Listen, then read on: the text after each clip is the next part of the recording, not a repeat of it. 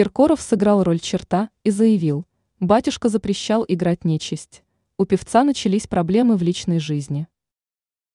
Опробовавший роль черта в музыкальном фильме «Вечера» на хуторе близ Диканьки Филипп Киркоров попал в немилость высших сил. По словам короля российской эстрады, после у него начались проблемы в личной жизни. Отсюда певец пришел к заключению, что исполненная им роль является проклятой. Как пишет «Комсомольская правда», после такого несчастья, неспосланного с небес, Киркоров дал себе обет больше никогда не играть никаких чертей.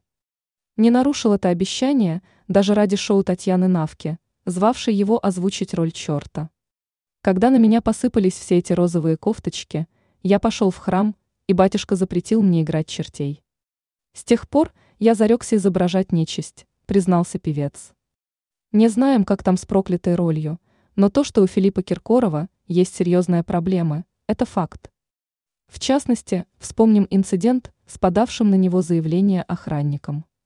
А еще ходят разговоры о лишении звания народного артиста после участия в скандальной вечеринке Евлеевой, имеются и некоторые иные моменты. Ранее СМИ сообщали, что Киркорова могут наказать после вечеринки в Мутаборе.